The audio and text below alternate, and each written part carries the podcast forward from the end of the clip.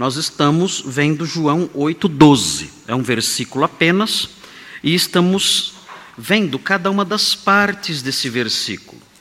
É um versículo fácil de entender, não é um versículo difícil de entender. João 8,12. Veja aí então na sua Bíblia, João 8,12. É Jesus falando durante uma festa. E ele diz o seguinte: De novo lhes falava Jesus, dizendo: Eu sou a luz do mundo. Quem me segue não andará nas trevas, pelo contrário, terá a luz da vida. Nós começamos a falar sobre esse versículo há três semanas atrás. Esse é o terceiro estudo sobre esse versículo aqui. E nós tratamos desse versículo a partir de perguntas que nós fizemos olhando para o versículo. Olhando para o versículo, fizemos algumas perguntas e tentamos responder essas perguntas à luz da literatura escrita pelo próprio João, que é a fonte principal de esclarecimento do texto, já que o texto está no Evangelho de João, e depois ampliamos um pouco as nossas respostas, olhando para outros textos que falam sobre esses assuntos, para que tivéssemos em mente aquilo que havia ah, no coração dos escritores neotestamentários quando tratavam desses assuntos. Então, nós fizemos uma pergunta ao texto. A primeira pergunta foi: o que significa ser a luz do mundo? E nós então expusemos isso aos irmãos, tratamos da resposta a essa pergunta, o que significa ser a luz do mundo. Dissemos que significa, em João, é algo fortemente associado com ter a vida e revelá-la, ter a vida eterna e revelá-la, mostrando o caminho da salvação aos homens. Nós aprendemos isso olhando outras partes de João, ou seja, é, ser a luz do mundo significa ser o Salvador aquele que detém a vida e revela a vida e mostra aos homens o caminho, como acessá-la. Então isso é muito importante, porque o, o versículo então está falando sobre salvação. Quando Jesus fala, eu sou a luz do mundo, está dizendo, eu sou o Salvador. É isso que ele está dizendo. Então nós expusemos isso aos irmãos. Depois fizemos outra pergunta ao texto: o que significa andar nas trevas? O texto fala: quem me segue não andará nas trevas. E então nós olhamos para alguns versículos, três versículos presentes na literatura, que nós temos chamado, a, a, a expressão técnica, é literatura joanina. Os livros escritos por João, filho de Zebedeu. Então, o que foi que ele escreveu? E olhando então para o que ele escreveu, nós pudemos descobrir algumas noções do que significa andar nas trevas. E aprendemos várias coisas, depois saímos da literatura joanina e buscamos em outros lugares, outros escritores, ali, eh, contemporâneos de João, cristãos eh, eh, que produziram os escritos sagrados do Novo Testamento e o que havia na mente deles quando eles falavam sobre essas coisas, sobre andar ou viver nas trevas. E aprendemos isso e falamos bastante sobre isso, aliás, falamos sobre isso na primeira exposição e na segunda, o tempo todo da exposição nós tratamos desses textos. E hoje chegamos na última pergunta. A última pergunta é: o que significa ter a luz da vida? Essa é a última pergunta que fizemos olhando para João 8,12. E quando nós olhamos para outras partes da literatura de João, nós não encontramos mais essa expressão, ter a luz da vida. Nós sabemos, até por uma intuição correta, nós temos uma, nós temos uma hermenêutica intuitiva, in, intuitiva, nós temos isso. Uma hermenêutica que nos ajuda a entender os textos a partir da nossa intuição. Muitas vezes erramos, Muitas vezes, seguindo a intuição, nós erramos, a nossa intuição está incorreta. E nós temos que buscar o auxílio de comentários exegéticos, de dicionários bíblicos, de grandes obras de análise do texto sagrado. E então fazemos isso para nos corrigir. E fazemos isso muitas vezes aqui, os pastores aqui na igreja, quando sobem aqui no púlpito ou quando dão suas aulas, eles antes de, de subirem no púlpito darem, ou darem suas aulas, eles consultam essas grandes obras exegéticas com o objetivo de corrigir a si próprios, caso eles tenham alguma intuição, algum entendimento que não se encaixa naquilo que realmente o autor disse. Então nós fazemos isso. Mas muitas vezes, quando nós olhamos um texto e seguimos uma hermenêutica natural, intuitiva, nós acertamos. Então, quando o texto fala terá a luz da vida, nós percebemos intuitivamente que isso significa ser salvo. Eh, eh, ser a luz do mundo significa ser o Salvador. Não andar nas trevas significa não andar perdido. Ter a luz da vida significa ser salvo. É algo conectado com salvação. Estamos certos nisso, é corretíssimo isso. Até porque a, a, linguagem bíblica sempre associa isso, a luz, a salvação e trevas, a perdição. E estamos acostumados com essa linguagem, já estudamos a Bíblia há tanto tempo, não é mesmo? Então estamos acostumados com essa linguagem: luz, salvação, trevas, perdição. Então, é, João, ele não, não, não fornece mais elementos acerca disso. Pelo menos, não diretamente, ele não usa mais a expressão ter a luz da vida. Então, como nós podemos ampliar o entendimento disso sem usar a nossa imaginação, sem criatividades, né, sem sermos criativos, sem inventar coisas novas. Como nós podemos entender de modo mais amplo essa ideia? Ter a luz da vida. Como é isso? Como é isso na prática? Conhecemos alguém que tem a luz da vida? Conhecemos pessoas, somos pessoas que têm a luz da vida? A compreensão, como eu disse, é simples. A pessoa salva. Sim, claro. Se esse é o significado de ter a luz da vida, ser salvo, eu tenho a luz da vida. Está correto. Se eu sou salvo, se eu creio em Cristo e tenho o meu Salvador ali, a vida eterna, eu tenho a luz da vida. Se eu conheço pessoas, e conheço muitas pessoas, os irmãos estão aqui diante de mim, que são salvas, então conheço pessoas que têm a luz da vida. Mas há informações adicionais acerca disso. Como vivem essas pessoas? Como elas são? Quando eu digo ser salvo, esse é um conceito profundo, mas ao mesmo tempo ele é muito, ele é muito amplo. E nós não temos o, o desenho específico de como é a pessoa assim. Como é essa pessoa? Como vive essa pessoa? Como ela anda? Como ela fala? O que ela come? Estou exagerando já, né? Mas enfim, é, qual é o perfil exato dessa figura? Do homem que tem a luz da vida. Como ele, como ele é? Como é o retrato desse, dessa figura? Ah, eu sei que ele é salvo, eu sei que ele crê em Cristo e foi transformado, mas quando nós olhamos para outras partes do Novo Testamento, que não é, a literatura joanina, já que, como eu mencionei, João não explica exatamente esses termos, o que nós descobrimos? Então, os irmãos vão me acompanhar agora. E nós vamos então caminhar por alguns detalhezinhos que outros escritores nos fornecem. E olhando esses detalhezinhos que outros escritores nos fornecem, nós vamos pintar o rosto do homem que tem a luz da vida. E vamos pintá-lo com cores mais vivas, com cores mais claras. De tal maneira que você olhe para esse retrato no final e diga: realmente essa figura é fantástica. Realmente, essa, esse homem que, que se encaixa nesse perfil é uma figura magistral, é uma figura extraordinária.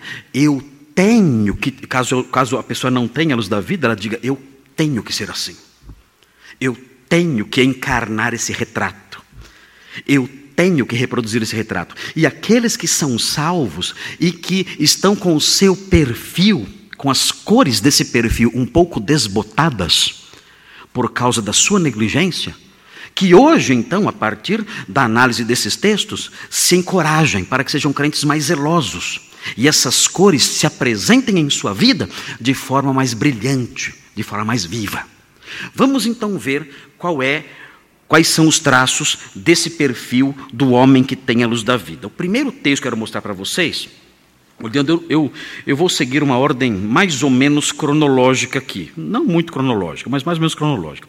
Mas o primeiro texto que eu quero mostrar para vocês está em Atos 26, 18. É um texto que nós já vimos, é um texto que nós já estudamos. Uh, falamos sobre esse texto quando tratamos das perguntas anteriores. E os irmãos vão ver o que Lucas pensava, ou mais especificamente o apóstolo Paulo pensava aqui, ao falar sobre a sua conversão, ao falar sobre o que a voz que ele ouviu do céu, a voz do Senhor, enunciou, ele deixou transparecer o que é ter a luz da vida. Vejam, Atos 26, 18, é Paulo contando o que aconteceu com ele, o que a voz do céu disse a ele no momento da sua conversão na estrada de Damasco. O que aquela voz disse a ele? Ele aqui especifica, ele dá detalhes adicionais àquilo que a voz do Senhor, aquilo que o Senhor Jesus disse a ele, quando ele se converteu na estrada eh, de Damasco. Aquela voz, o Senhor diz, falando com ele, disse assim: Mas levanta-te. Eh, desculpe, estou no versículo 16, é 18. Ele fala assim: ah, Para lhes abrires os olhos, ele diz. Ele fala que levantaria o apóstolo Paulo para ser um pregador, para pregar aos homens, aos gentios. E ele fala: Para lhes abrires os olhos, abrir os olhos do povo e dos gentios e os converter das trevas para a luz. Vejam, aqui então vai começar, vão, vão, vão aparecer agora alguns indícios do que é ir para a luz e, consequentemente, andar na luz, viver na luz. Ele prossegue. E da potestade de Satanás para Deus. Nós vemos aqui uma forte associação entre andar nas trevas e estar sob o poder do diabo. E aprendemos isso na semana passada. Andar nas trevas é também estar sob o domínio de Satanás. É terrível isso, mas já falamos essa parte do versículo na semana passada. E agora vem aspectos ligados à vida do homem que anda na luz. O texto diz: a fim de que recebam eles. Vejam, aqui vem os detalhes ligados ao homem iluminado, o homem que está na luz, que anda na luz, a fim de que eles recebam remissão de pecados. Ah, quem é o homem que está na luz? É o homem que teve seus pecados perdoados. Muito lindo isso. Existe essa conexão no versículo. Olha, você vai, Paulo, anunciar a mensagem trazendo esses homens das trevas para a luz. E nessa nova realidade, na luz, eles terão a remissão dos pecados. E vejam a sequência: e herança eles terão uma herança. É, é, é muito lindo isso aqui. É extraordinário isso aqui. Esses homens iluminados, esses homens que andam na luz, tendo perdão de pecados, eles também têm uma herança. Quando nós olhamos, quando estudamos Colossenses capítulo 1, eu tenho falado bastante sobre uh, Colossenses 1, nas visitas que eu tenho feito nos, nos lares é, por aí afora, eu, eu, eu, nas minhas visitas eu, eu eventualmente escolho textos. E na fase atual estou usando o texto de Colossenses 1 para compartilhar com os irmãos nas minhas visitas. E o texto de Colossenses 1 fala sobre uma herança que nós temos, uma herança reservada nos céus. E o sentido é que Deus, como que pegou a nossa herança e guardou num cofre. Essa seria uma imagem é, possível da, que, que expressa o sentido de reservada. Nós temos uma herança reservada nos céus. O Senhor tomou a nossa herança e guardou e trancou as sete chaves. E está essa herança celeste está nos aguardando. Ser um homem que anda na luz é ser um homem que tem o perdão dos pecados e ser um homem que tem uma herança celeste. E o texto prossegue. Vejam a sequência. Uma herança entre os que são santificados pela fé em mim. O que é andar na luz? O que é ter a luz? É ser santificado pela fé em Jesus. E o que é ser santificado? A palavra santos, irmãos sabem, é um, é um conceito muito popular no meio evangélico. É um conceito muito conhecido no meio evangélico. A palavra santo significa ser separado por Deus para um propósito é ser separado por Deus para o, para o seu serviço e para o cumprimento dos seus planos. Isso é santo. Não é algo necessariamente ligado ao comportamento ético da pessoa e moral da pessoa, ainda que isso seja fortemente afetado pela pessoa que é separada por Deus, ou na pessoa que é separada por Deus. Ela é santa também no sentido de procedimento, mas a ideia principal é alguém que foi separado por Deus para o seu serviço, para a sua glória, para os seus propósitos, para a sua honra. Então, quem é essa figura curiosa que no meio de um mundo tenebroso, mergulhado na escuridão, curiosamente, anda na luz? Quem é essa figura? O texto aqui, o Senhor Jesus conversando com Paulo ali prostrado no caminho de Damasco, caído ali no caminho de Damasco, enquanto o Senhor fala com ele, o Senhor diz a ele, explica a ele indiretamente o que é viver na luz. Ele diz: Olha, é, é, isso é ter os pecados perdoados. E, e consequentemente, ter uma, uma herança guardada, reservada, protegida nos céus. E ser separado por Deus para o seu serviço, sua glória e o seu louvor. Esse é o homem que está na luz. E vem sempre a pergunta fatal: qual é a pergunta fatal? Você está na luz. Eu confesso, eu não gosto de fazer essa pergunta, porque eu, eu, eu quando faço essas perguntas aqui no púlpito, eu acho que eu torturo algumas pessoas. Eu acho que eu torturo. Eu acho que algumas pessoas se mexem no banco. E acho que algumas pessoas, o coraçãozinho delas, faz um movimento para a direita ou para a esquerda, para se desviar das flechas. Acho que dentro delas o coraçãozinho se mexe para desviar da flecha. Ou a mente tenta desligar. Pá, vou tentar desligar minha mente para não ouvir essa pergunta. Não faça isso. Não desligue a sua mente. Não desvie seu coração. Deixa a flecha acertar. Deixa a flecha acertar. E a pergunta é dura, mas é necessária. Você anda na luz. Você anda na luz. Você teve seus pecados perdoados pela fé em Jesus? Você tem uma herança celeste? Você foi separado, santificado para a glória, o louvor, a honra e o serviço de Deus? Ou você está nas trevas? Isso é muito importante, você não pode sair daqui hoje sem a resposta a essas perguntas. Muito bem, vamos prosseguir. Posso prosseguir? Ou querem que eu termine já agora? O pastor já pregou, já chega. Não, eu preguei pouco ainda. Vamos continuar um pouquinho mais. Vejam, seguindo na sequência, nós temos aqui o livro de Atos. O livro de Atos ah, foi escrito depois do ano 62.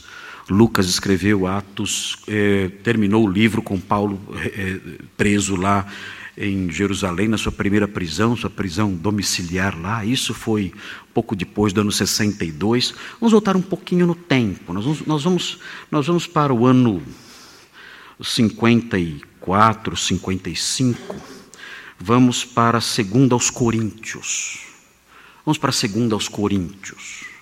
Vamos recuar um pouquinho no tempo e vamos olhar para 2 aos Coríntios 4, porque em 2 aos Coríntios 4 nós temos um texto que nos ajuda também a entender o que é estar na luz. E esse texto eu gosto demais dele, porque ele faz alusões muito criativas. E eu gosto dessa inteligência expressa, presente, nítida nos escritores neotestamentários. Curiosamente, no passado, os primeiros cristãos intelectualizados, eles entendiam que a Bíblia era um livro que tinha uma linguagem rude, que não havia beleza literária na Bíblia, especialmente o Antigo Testamento. Entendiam que não havia beleza literária nesses livros. Talvez porque naqueles dias a exegese neotestamentária e mesmo a exegese cristã ah, quando voltada para o Antigo Testamento, não tivesse ainda se desenvolvido muito. Hoje, quando nós olhamos para os aspectos literários que marcam os livros do Novo e do Antigo Testamento, nós ficamos perplexos com a beleza literária, com a criatividade dos autores, com a inteligência deles, com o modo como eles usam as figuras de linguagem, com o modo como eles fazem as suas construções eh, literárias, eh, transmitindo indiretamente verdades profundas por meio do estilo, muitas vezes. E eu, na medida do possível, quando venho aqui, subo aqui à frente, eu tento sempre mostrar isso para vocês, porque eu acho isso extraordinário, acho isso lindo demais. E aqui nesse texto nós temos algo semelhante, nós temos pelo menos aí é, um recurso de linguagem que eu acho bastante criativo, em 2 Coríntios 4, 6. Vejam aqui, o que nós temos aqui é uma, é uma, uma alusão. O apóstolo Paulo usa uma alusão aqui. Ele faz uma alusão à doutrina da criação. E vejam o que ele diz aqui em 2 Coríntios 4, 6. Ele diz assim: Porque Deus que disse, das trevas resplandecerá a luz. Que alusão é essa? Quando Deus disse algo sobre trevas e luz? Quando Deus disse, olhando para as trevas, ele disse: haja luz. Quando isso aconteceu? Aconteceu na criação. Foi o primeiro ato criador de Deus. Deus olhou para tudo e disse: haja luz. Consequentemente, houve luz. O que Paulo está fazendo aqui é trazendo, ele está evocando, ele está sugerindo à mente dos leitores, por meio de uma alusão ao texto de Gênesis, a figura do Deus Criador.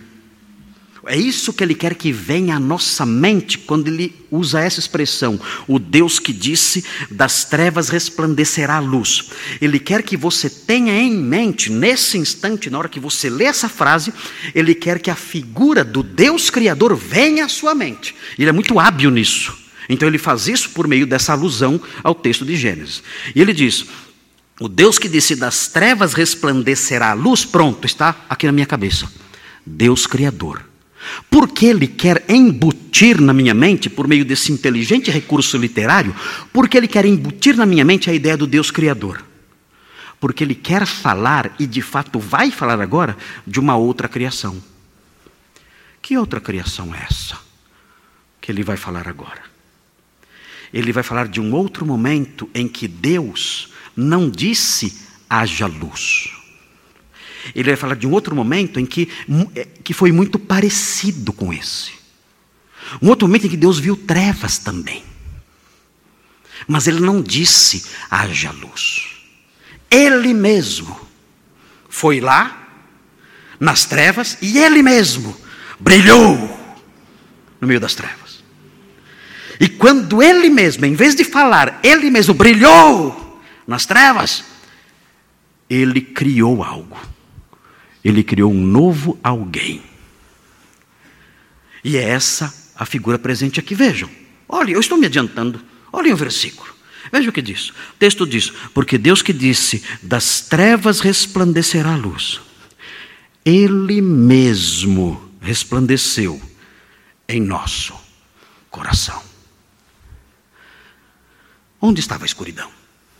Desta, nesta nova criação, nesse novo ato criador, Onde estavam as trevas? Na, na, na criação de Gênesis havia trevas sobre a face do abismo. E agora? Nesta nova criação, onde estão as trevas? Onde? Meu Deus. Meu Deus.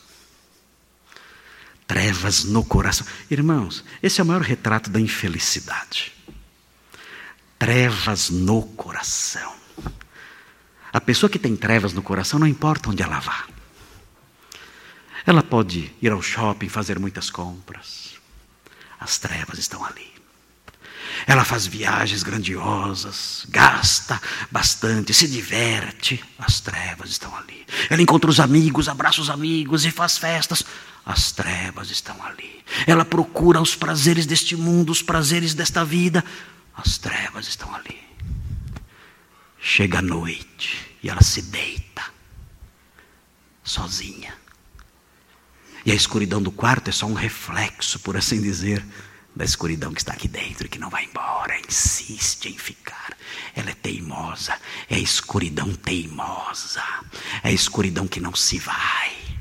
E nós então compramos coisas, nós então tentamos nos divertir, nós então tentamos fazer festas, nós então tentamos de tudo, tudo, tudo Mas chega a noite sombria e colocamos nossa cabeça cansada no travesseiro e olhamos para dentro de nós e a escuridão teimosa continua lá.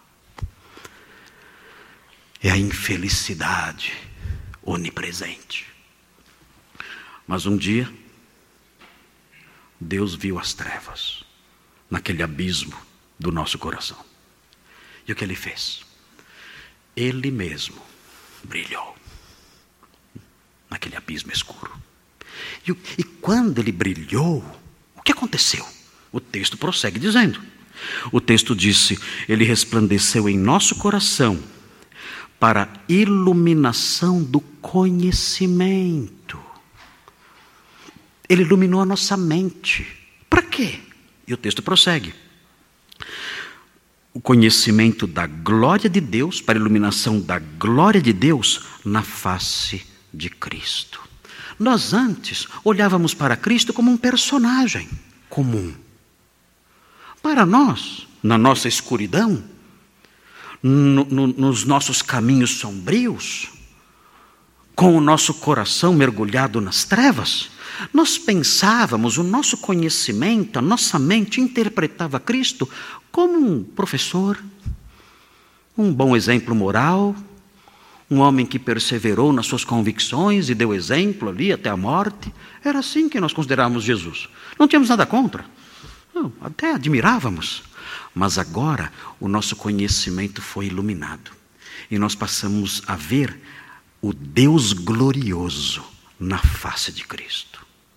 E olhamos e dissemos: Ele é o Deus glorioso. Ele é, como disse Tomé, arrependido, ele é Senhor meu e Deus meu. E como isso aconteceu? O próprio Deus brilhou no nosso coração e afugentou a cegueira. E vimos então em Jesus a glória de Deus e dissemos: Ele é o meu Deus, Ele é o meu Senhor. Repetimos as palavras de Tomé. Nós também éramos céticos e incrédulos, mas como Tomé arrependidos, nós dissemos: Senhor meu e Deus meu. O Senhor Jesus agora é o meu Senhor, é o meu Salvador, é o meu Deus, é o meu Rei, é o meu Senhor para sempre. As trevas foram dissipadas. Nasceu uma nova criatura. Alguém novo foi criado. E esse alguém novo é o homem iluminado aqui dentro.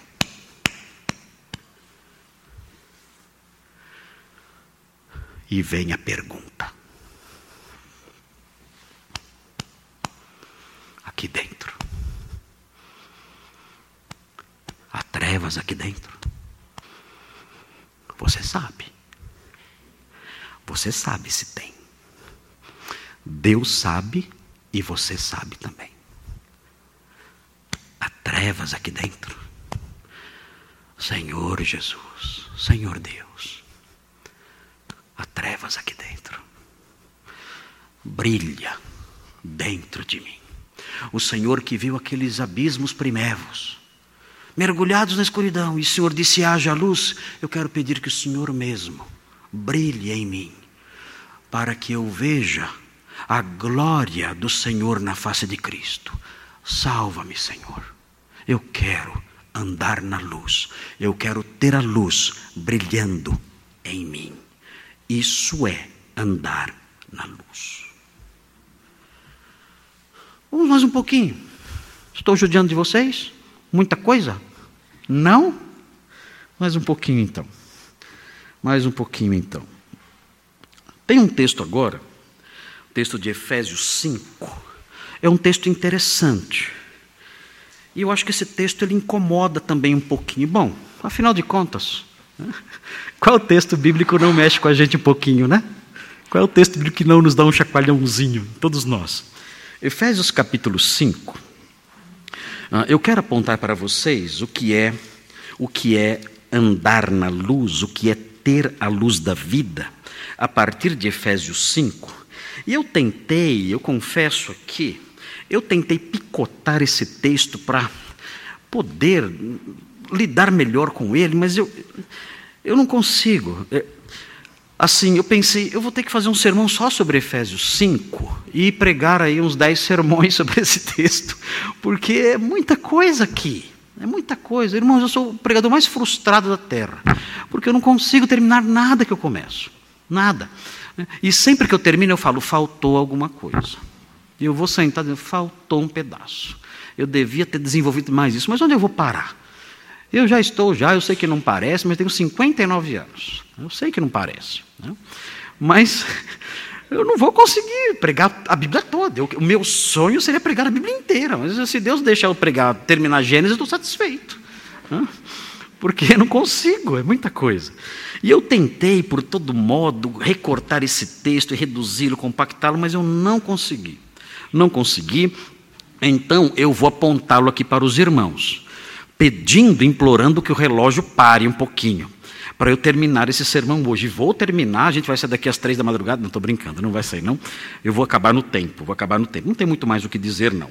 Tem pouquinha coisa para falar. Mas esse texto é um pouquinho maior. Eu, mas eu quero que os irmãos observem eh, serenamente, com calma, o que está escrito aqui.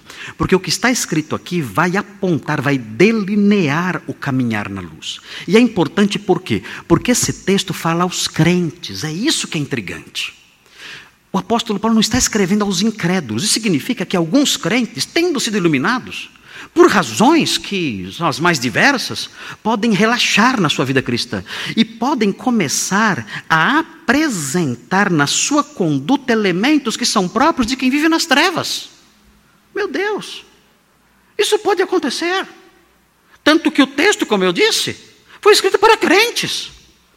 E ele fala, ele alerta os crentes acerca disso para que sejam criteriosos, cuidadosos. Vocês, vocês têm que andar como filhos da luz. Vocês são da luz.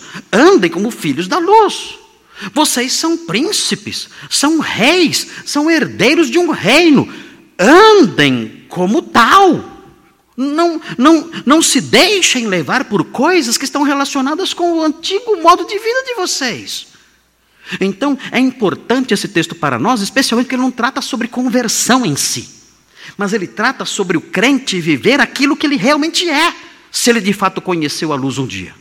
Então vejam, no capítulo 5 eh, de Efésios, vejam o versículo 1. Vejam aí o que diz. Eu vou ler, já vou eh, adiantando os irmãos, eu vou ler até o versículo 12. Mas eu não vou explicar os 12 versículos, senão, né, isso aqui é impossível, né? Vou acabar isso aqui só em janeiro.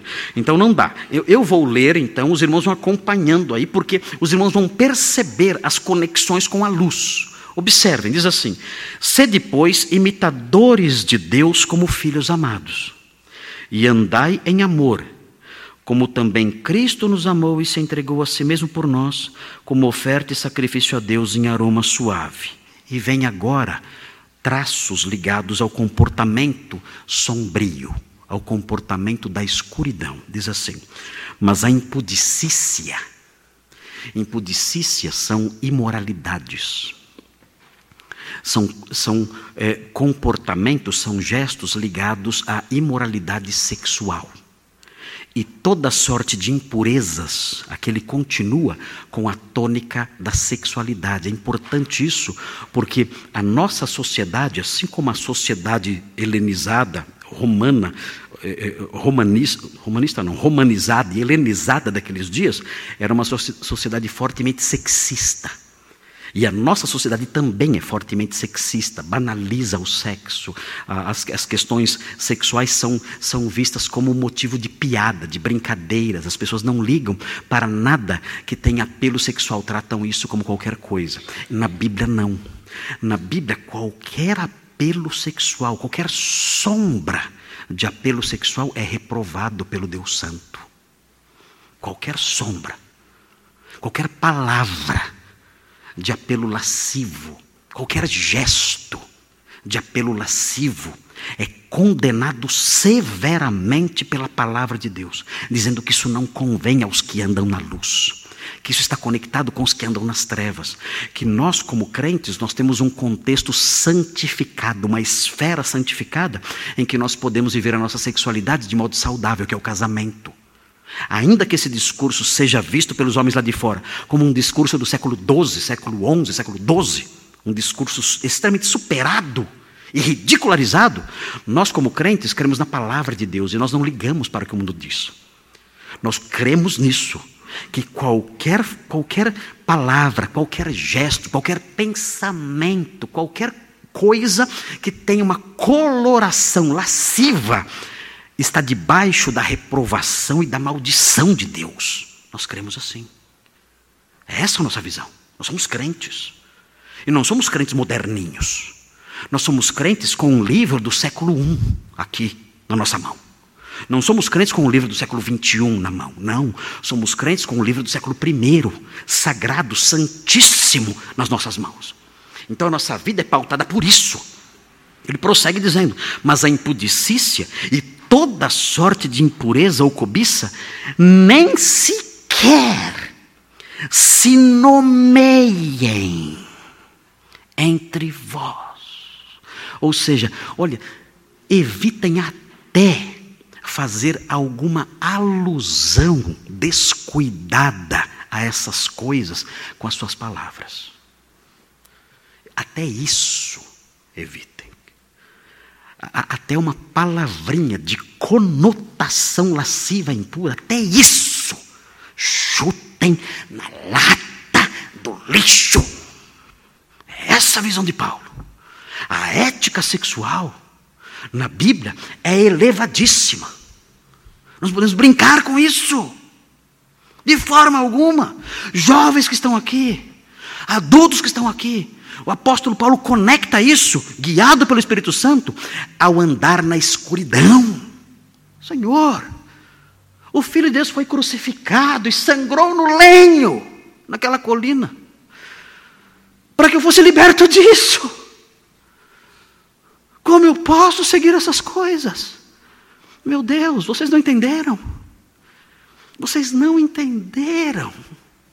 Ainda não entenderam e brincam com essas coisas.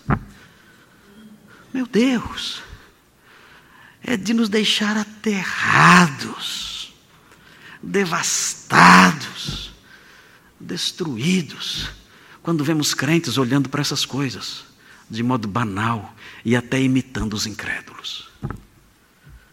É de chorar, é de chorar.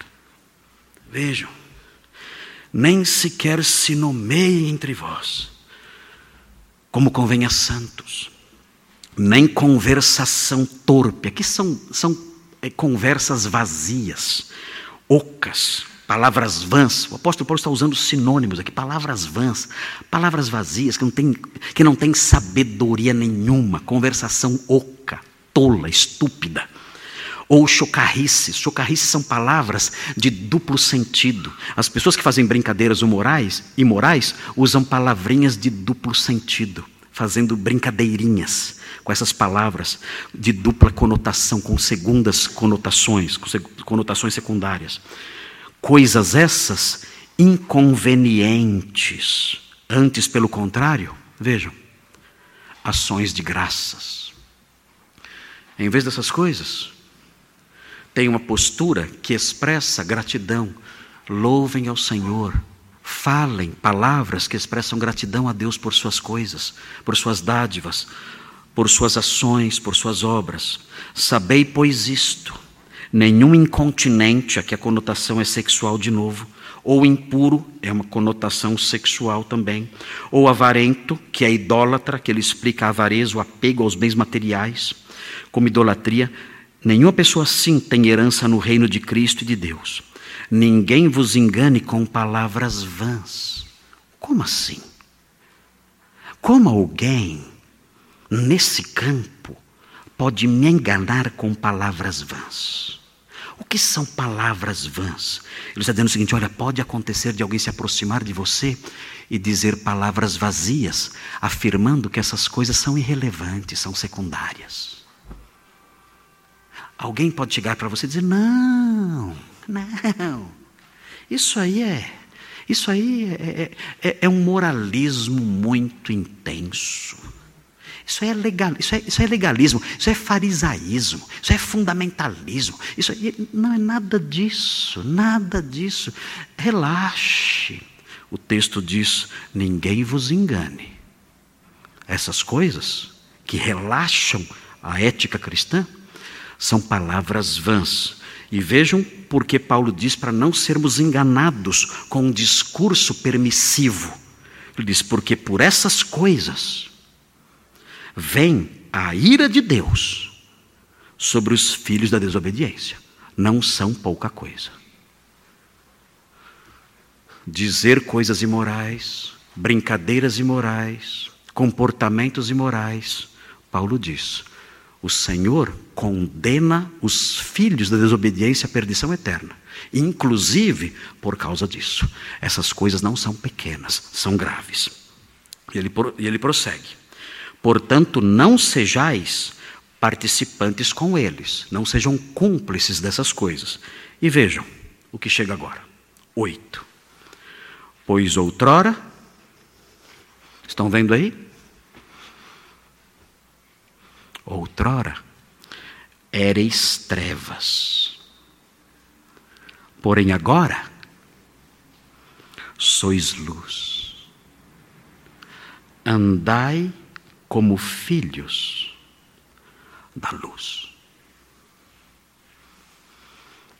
Não temos nada que ver com essas coisas. Nada. Nem nossos pensamentos, nem nossas palavras, nem nossos gestos. Nada. Nós somos filhos da luz. Nós somos luz no Senhor. Agora temos que andar como filhos da luz. O versículo 9 diz: o fruto da luz consiste em toda bondade. Aqui não é da esmola. Né? Aqui, bondade é tudo que é bom aos olhos de Deus.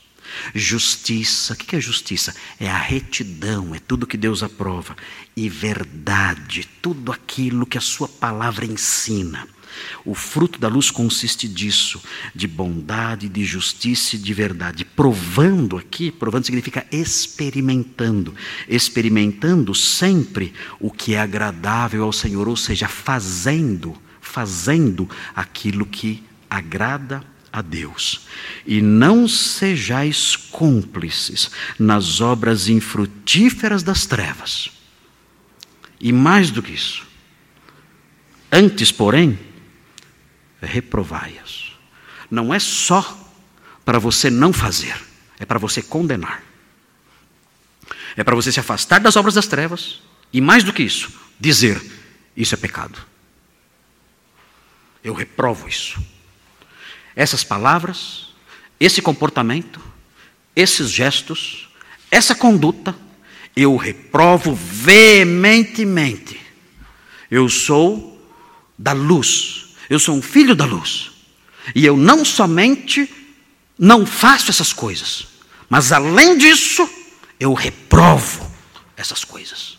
Isto é andar na luz. O texto termina dizendo: porque o que eles fazem em oculto, o só referir, só narrar o que eles fazem é vergonhoso. Só contar o que nós sabemos que eles fazem é vergonhoso para nós. Essa visão é a visão, é a conduta, é a postura de quem anda na luz. E agora vem a pergunta para os crentes. Sabem qual é a pergunta para os crentes? Já podem imaginar? Você tem andado como filho da luz?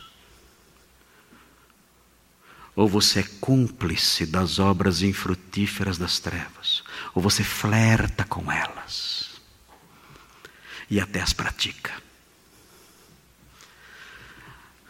Você mostra na sua conduta que você é um filho da luz. Ninguém vos engane com palavras vãs.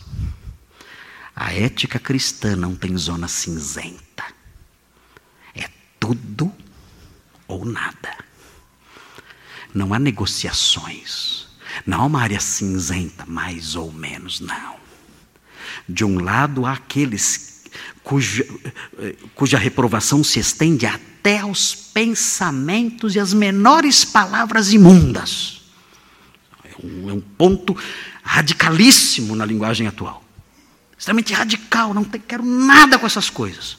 De outros que vivem nas trevas. Não há caminho cinzento. Não há caminho, um, um caminho de, de uma luz fraca. Não. Ou você está na escuridão total, ou você está na luz.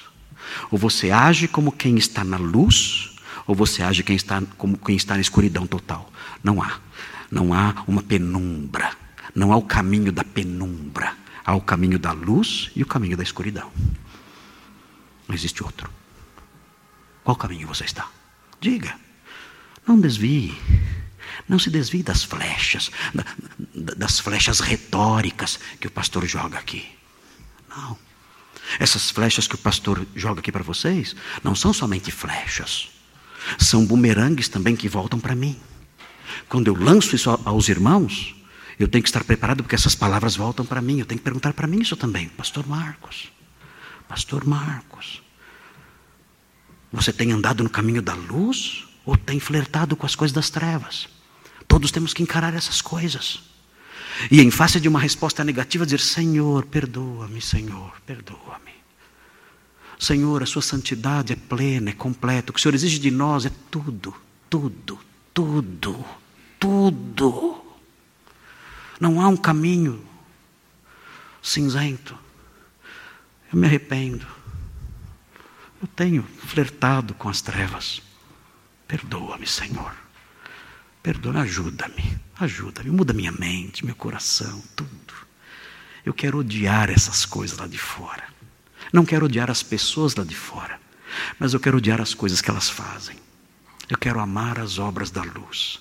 Sou seu servo, iluminado. O Senhor raiou em mim um dia, me fez uma nova criatura. Eu quero andar como aquele que, como aquilo que sou, um filho da luz. Ajuda-me, perdoa-me, transforma-me de fato.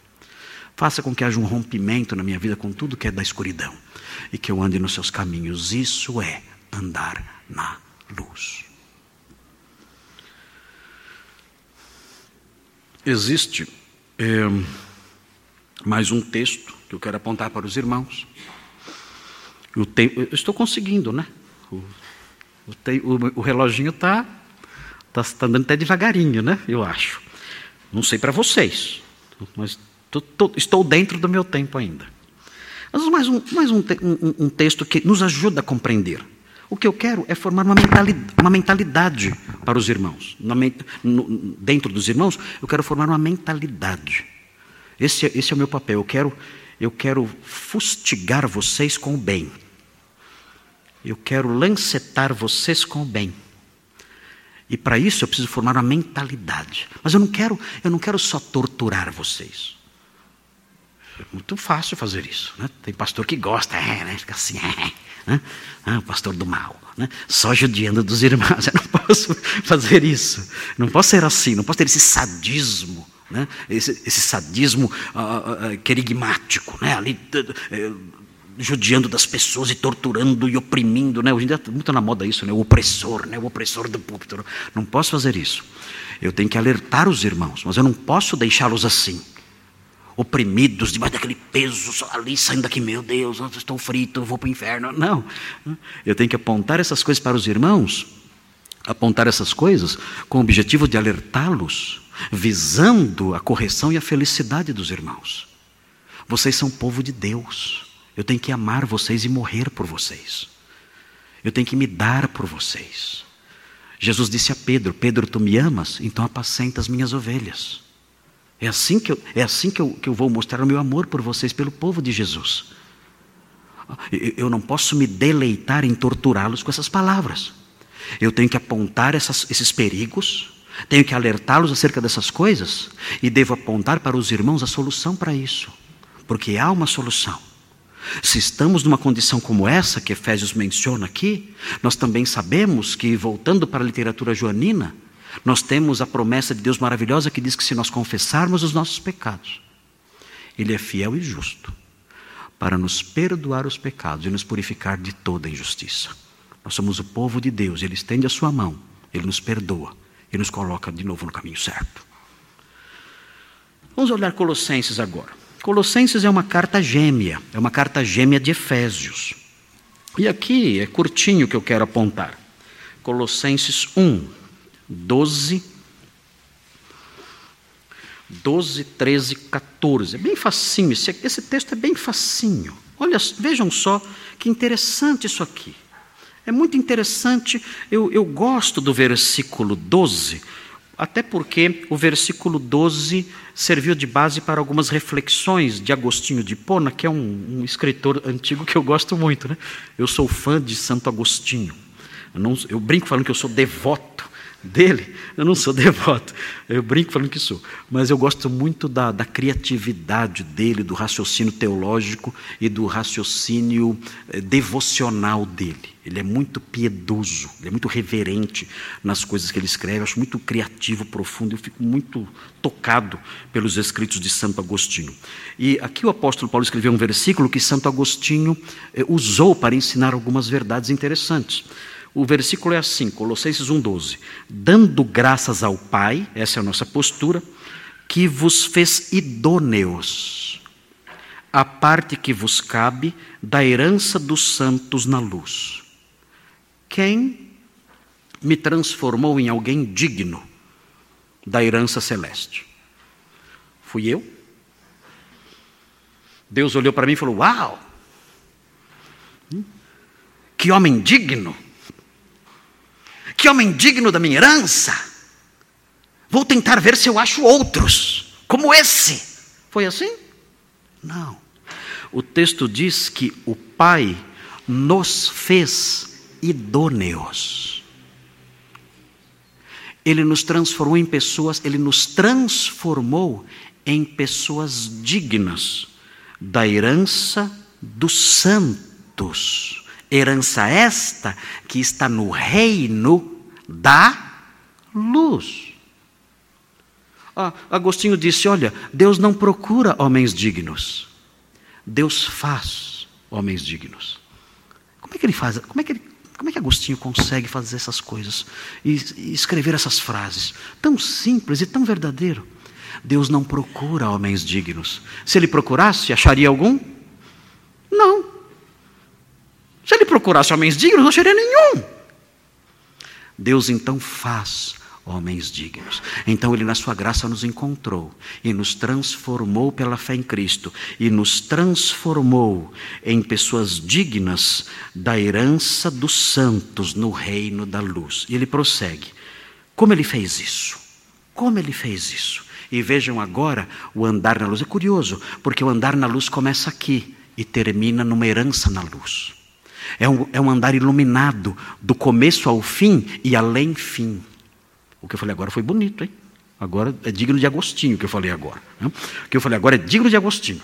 Olha só, eu disse que o andar na luz começa aqui e vai até o fim, e o andar na luz vai até o além-fim.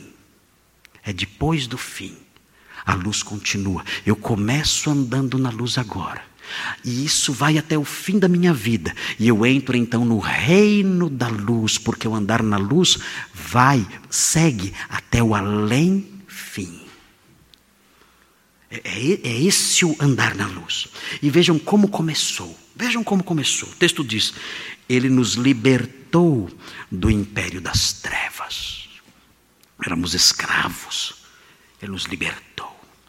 O império cruel, escuro, sombrio ele nos libertou do império das trevas e nos transportou para o reino do filho do seu amor. Essa expressão significa o, filho, o seu filho amado. Ele nos transportou para o reino do seu filho amado. E ele diz: no qual temos a redenção e a remissão dos pecados. Eu anotei aqui, eu escrevi uma frase a partir de Colossenses 1, 12 a 14, eu escrevi o que é ter a luz da vida. É ter o caráter transformado. Ter a luz da vida é ter o caráter transformado.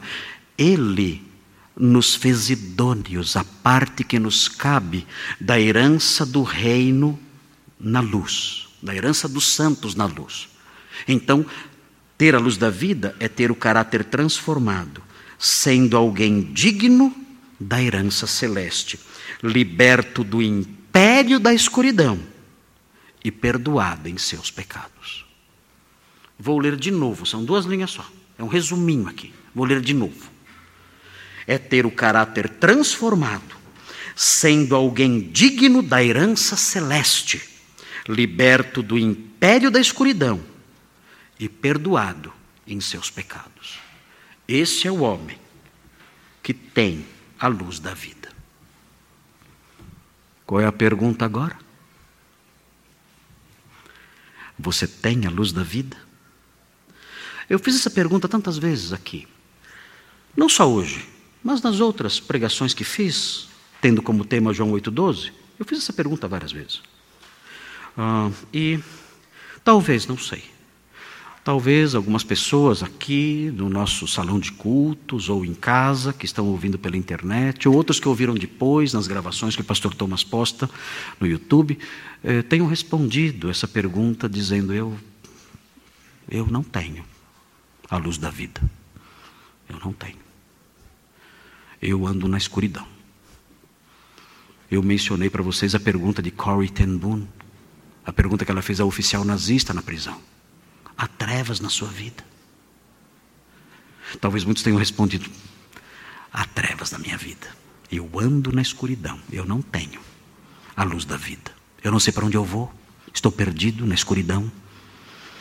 Tenho, dentro de mim há, há escuridão, há trevas, há frio. Há uma nuvem escura aqui em mim. Eu não sei explicar como ela está aqui. Eu não tenho felicidade. Eu não tenho rios de água viva fluindo do meu interior, como disse Jesus. Eu não tenho nada disso. E eu já até me acostumei com isso. Já fiz tantas coisas, tomei remédios, terapias, tantas coisas, mas continua o deserto escuro e frio aqui dentro. Eu não sei o que fazer. Para responder o que fazer, nós voltamos então para João e terminamos o sermão. João 12. João 12 diz o que você tem que fazer hoje para você ter a luz da vida. João 12. João 12 explica o que você tem que fazer para ter a luz da vida. Veja o que diz o versículo 46 e eu vou terminar aqui. João 12, 46. Fala assim. Jesus falando. Só ele disse isso. Nunca ninguém teve coragem de falar isso. Só ele falou. E veja o que ele falou. Ele é a verdade. Ele disse isso. Eu vim como luz para o mundo. E aprendemos isso no capítulo 8. Eu vim como luz para o mundo, a fim de que. Agora ele vai dar a resposta como desfrutar dessa luz? Ele diz: a fim de que todo aquele que crê em mim não permaneça nas trevas. Como eu saio da escuridão? Como? Como meu coração é iluminado? Como? O texto explica: a fim de que quem, aquele que crê em mim não permaneça nas trevas. Aqui está a solução crer no Senhor Jesus. A Bíblia diz que essa fé se expressa numa invocação sincera. O apóstolo Paulo diz que aquele que crê, é, ao crer, ele invoca. O apóstolo Paulo ensina isso em Romanos 10. Aquele que crê, invoca o nome do Senhor. Clamando, invocar na Bíblia significa clamar por socorro, por ajuda. O crer do cristão é um crer que, entre outras coisas, se manifesta nisso, especialmente nos seus inícios, no início dessa fé. É um crer que se manifesta em invocar. A todo aquele que invocar o nome do Senhor será salvo. Como é que então a minha fé em Cristo, como a minha fé em Cristo se expressa? No invocar. Senhor, eu invoco o seu nome. Eu aprendi como sair das trevas. E é crendo no Senhor. Eu invoco o seu nome. Eu creio no Senhor. E crendo no Senhor, eu te invoco agora. Ajuda-me, salva-me, tira-me do império das trevas e transporta-me, ó Deus, para o império da luz, para o reino do, seu, do, do Filho amado, para o reino da luz. Transporta-me, salva-me, livra-me da perdição, livra-me da escuridão. Eu creio no Senhor. O Senhor morreu pelos meus pecados. Eu quero o seu perdão. Eu quero ser transformado em alguém digno da herança no reino da luz. Eu quero experimentar essas verdades ligadas ao homem que vive na luz, eu quero experimentá-las na minha vida. Por isso eu creio no Senhor e invoco o seu nome. Salva-me, transforma-me, liberta-me, brilha em mim. O Senhor ouvirá, na hora, instantaneamente, Ele ouvirá, iluminará o seu coração perdoará os seus pecados e incluirá você na herança junto com os demais herdeiros do reino da luz. Vamos orar. Obrigado, Deus glorioso, por Sua palavra preciosa, pelo Seu Evangelho santo, porque essas coisas nós não encontramos em parte alguma, só o Senhor tem as palavras de vida eterna. Pedimos, Santo Deus, que o Senhor nos ajude para que entendamos tudo isso e aqueles que ainda não são filhos da luz possam hoje ainda, nesta noite, invocar o seu nome e serem salvos. Que a semente lançada não seja removida pelo inimigo, mas que ela crie raízes e brote e frutifique, e haja salvação em nosso meio. E aqueles que são crentes e que têm flertado com o reino das trevas, ó oh Deus, que vergonha! Oh Deus, que tristeza. Ajuda, Senhor. Transforma a mentalidade, desperta. Faça com que haja um rompimento completo e que aqueles que são filhos da luz andem como filhos da luz. Pedimos essas bênçãos agradecidos em nome do Senhor Jesus Cristo, a luz do mundo. Amém.